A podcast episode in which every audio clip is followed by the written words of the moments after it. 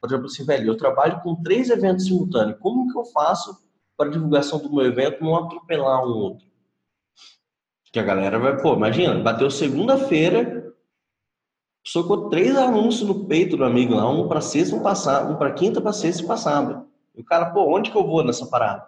Hum. E um anúncio seu acaba prejudicando o outro.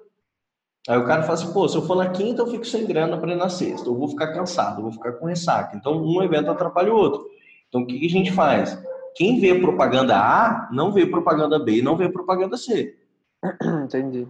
Entendeu? Então, eu consigo, a gente precisa de fazer todas essas exclusões. Então, eu não vejo porquê de se trabalhar em um dia apenas, a não ser que você tenha já o seu dia chefe. Se o seu sábado lota, velho, não precisa ficar fazendo, gastando dinheiro por sábado. Eu estou mantendo uma, um padrão de crescimento bacana, legal, estou indo devagar, mas é, todos os meus dias precisam ser melhorados, entendeu? Todos. Uhum. Ah, Justamente massa. é isso que eu tô, eu tô buscando.